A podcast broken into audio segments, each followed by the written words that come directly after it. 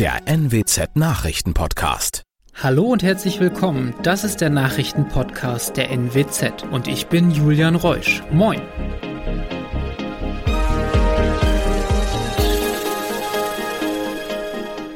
Und das sind die regionalen Themen des Tages. Sturmflut und Orkan, Schulausfall im Nordwesten.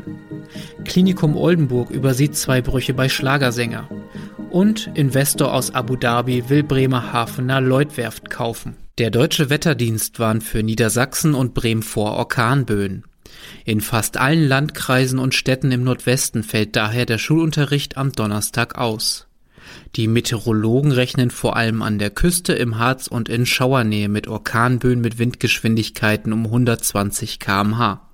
Im Binnenland werden schwere Sturmböen bzw. Orkanböen zwischen 90 und 110 kmh erwartet. Es besteht Gefahr etwa durch umherfliegende Gegenstände und umstürzende Bäume. Es könne zu Schäden an Gebäuden kommen und Behinderungen im Straßen- und Schienenverkehr auftreten. Für die niedersächsische Nordseeküste werden mehrere Sturmfluten erwartet. Wegen dieser Warnung fällt jeglicher Fährverkehr zu den ostfriesischen Inseln aus. Auch die Inselfracht und die Inselflieger bleiben am Festland. Schlagersänger Mel Jersey geht gegen eine Fehldiagnose des Klinikums Oldenburg vor. Der 78-Jährige wirft den Ärzten vor, zwei Brüche nicht erkannt zu haben. Was war passiert? Im April 2021 stürzte er bei einer Fahrradtour in Kreinbrück. Im Klinikum wird ihm eine Hüftprellung und ein Bluterguss diagnostiziert. Er solle sich viel bewegen. Doch die Schmerzen wurden unerträglich. Im Mai lässt er sich von einem Oldenburger Orthopäden checken. Seine Diagnose nach einem Blick auf die Röntgenbilder, das Becken und Schambein waren gebrochen. Damit hätte Jersey zwei Wochen liegen müssen. Der Sänger beschwerte sich bei der Schlichtungsstelle des Klinikums, ohne Erfolg. Das Klinikum stimmt einem Schlichtungsverfahren nicht zu. Es gebe angeblich keine Anhaltspunkte für ärztliche Behandlungsfehler. Auf Nachfrage der NWZ wollte sich das Klinikum nicht weiter zu dem Vorfall äußern, obwohl Jersey eine Schweigepflichtentbindung erteilt hatte. Er kann inzwischen nach eigenen Angaben wieder laufen. Beim Treppensteigen habe er aber noch arge Probleme und an Fahrradtouren sei gar nicht mehr zu denken. Inzwischen habe seine Krankenkasse sich dem Fall angenommen. Der Schiffs- und Yachtbauer Al-Seer Marine aus Abu Dhabi will die Bremerhavener Lloydwerft kaufen. Das bestätigte ein Firmensprecher auf Nachfrage der DPA. Das börsennotierte Unternehmen sieht sich als Weltmarktführer im Bereich Schiffs- und Yachtbau. Hauptgeschäftsbereiche seien der Yachtbau, das Betreiben von Schiffen und Yachten, ihre Wartung und Reparatur sowie damit verbundene Dienstleistungen. Das Unternehmen habe mehr als 1200 Fachleute aus 50 Ländern. Die Höhe einer möglichen Kaufsumme ist noch nicht bekannt. Die Lloydwerft gehört zu den insolventen MV-Werften. Und das waren sie auch schon, die regionalen Themen des Tages. Wenn Ihnen unser Angebot gefällt, würden wir uns freuen, wenn Sie unseren Podcast auf der Plattform Ihrer Wahl abonnieren. Dann verpassen Sie auch keine aktuelle Ausgabe mehr. Weitere News aus dem Nordwesten gibt es wie immer auf NWZ Online. Und für die Nachrichten aus Deutschland und der Welt übernehmen jetzt unsere Kolleginnen und Kollegen aus Berlin. Vielen Dank und einen schönen guten Morgen. Ich bin Nicole Markwald und das sind heute unsere Themen aus Deutschland und der Welt. Lockerung der Corona-Maßnahmen beschlossen. Ukraine-Krise, Zweifel am russischen Truppenabzug. Vier Tote nach Unfall mit SUV in der Berliner Innenstadt. Heute fällt das Urteil gegen den Unfallfahrer. Die Corona-Infektionszahlen in Deutschland sind noch hoch. Gelockert wird nun trotzdem. Bund und Länder haben sich auf einen Drei-Stufen-Plan zur Aufhebung der Corona-Maßnahmen geeinigt. Kanzler Olaf Scholz erklärte, der Scheitelpunkt der Omikron-Welle sei wohl erreicht. Deutschland könne in der Pandemie zuversichtlich nach vorn schauen und langsam lockern. Ina Heidemann berichtet aus Berlin. Kommt jetzt der deutsche Freedom Day? Ja, von so Begriffen wie Freedom Day hält Kanzler Scholz nichts. Er findet, das sei dem Ernst der Lage nicht angemessen. Aber die Gefahr einer Überlastung des Gesundheitssystems, die besteht nach Ansicht von Bund und Ländern derzeit nicht mehr. Und das war ja eine Grundvoraussetzung für die Lockerungen. Dazu sagte Scholz, wir haben in den letzten Wochen und Monaten Entscheidungen getroffen, die dazu beigetragen haben, dass Deutschland im Verhältnis zu seinen Nachbarländern viel besser durch die aktuelle Virusinfektionswelle gekommen ist. Scholz lobte neben den Entscheidungen seiner Regierung übrigens auch das Verhalten der Bürgerinnen und Bürger. Wie sehen diese Änderungen aus? Ja, als erstes fallen 2G im Handel und Kontaktbeschränkungen für Geimpfte und Genesene. Ab dem 4. März können dann zum Beispiel Ungeimpfte wieder ins Restaurant oder ins Hotel mit einem aktuellen Test. Berlins regierende Bürgermeisterin Giffey, die zeigte sich zufrieden. Und ich glaube, dass wir mit diesen klaren Regelungen jetzt auch den verschiedenen Branchen in der Wirtschaft, gerade denen, die besonders gelitten haben, auch unter äh, den Einschränkungen, heute hier auch ein ganz klares Zeichen für den Aufbruch, für den Neustart senden können. Giffey betonte, trotz der Öffnungen bleibt der Basisschutz auch ab dem 20. März wichtig, auch wenn dann alle tiefgreifenden Maßnahmen fallen. In welcher Form soll der Basisschutz denn bleiben? Ja, auf konkrete Maßnahmen für diesen Basisschutz haben sich Bund und Länder nicht geeinigt. Die bisherigen Maßnahmen im Infektionsschutzgesetz laufen ja am 19. März aus. Die Länder sind sich aber wohl einig, dass es auch danach noch Maßnahmen geben muss. Dazu sagte NRW-Ministerpräsident Wüst. Aus der Sammlung der bewährten Schutzmaßnahmen, insbesondere Maskenpflicht, Abstandsregeln, Hygienekonzepte, Test und zumindest die Möglichkeit, in besonders gefährdeten Bereichen Testpflichten und Nachweispflichten vorzusehen. Kanzler Scholz, der will sich laut Wüst in der Koalition im Bundestag dafür einsetzen, dass solche Maßnahmen auch möglich bleiben. Wir blicken auf die Krise an der russisch-ukrainischen Grenze. Bundeskanzler Olaf Scholz war ja in dieser Woche in Kiew und Moskau zu Besuch. Gestern tauschte er sich dann telefonisch mit dem US-Präsidenten Joe Biden aus. Beide teilten die Einschätzung, dass die Lage in der Ukraine-Krise noch immer angespannt sei. Tina Eck berichtet aus Washington. Ein deutlicher Rückzug russischer Truppen ist bislang nicht zu erkennen. Darin waren sich Scholz und Biden bei ihrem Telefonat einig. Dass aber der russische Präsident weiter von diplomatischen Bemühungen spricht, wurde als positives Zeichen bewertet. Diese gelte es nun mit Hochdruck voranzutreiben und einen konstruktiven Dialog über die europäische Sicherheit zu finden. Zuerst aber müsse Moskau echte Schritte zu einer Deeskalation einleiten, hieß es. Im Falle einer Invasion drohen schwere schwere Konsequenzen. Darin stimmten Scholz und Biden einmal mehr überein. Wladimir Putin hatte zugesagt, russische Truppen abzuziehen. Die USA und die NATO können einen solchen Abzug bislang nicht erkennen. Doch Russland hält an seinen Aussagen fest. Ulf Mauder aus Moskau.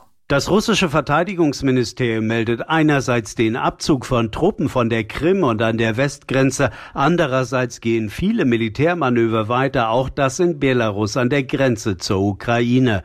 Schon an diesem Sonntag, wenn die Übung endet, sollen auch alle russischen Soldaten von dort abgezogen werden.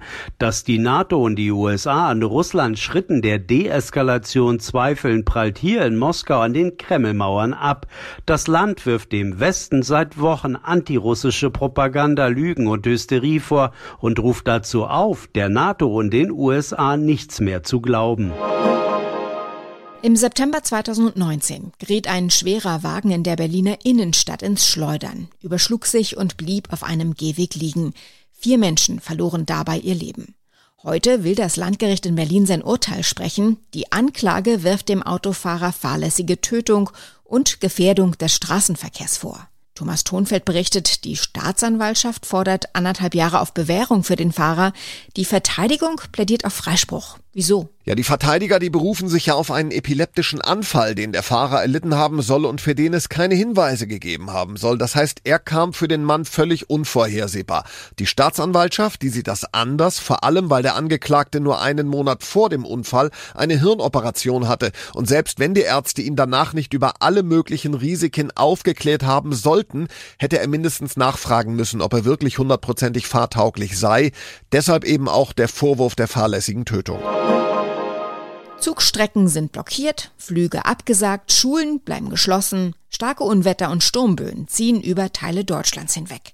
Deshalb schauen wir in unserem Tipp des Tages heute darauf, wie man sein Zuhause und das Drumherum sturmsicher macht. Ronny Thorau weiß, was im Notfall zu tun ist.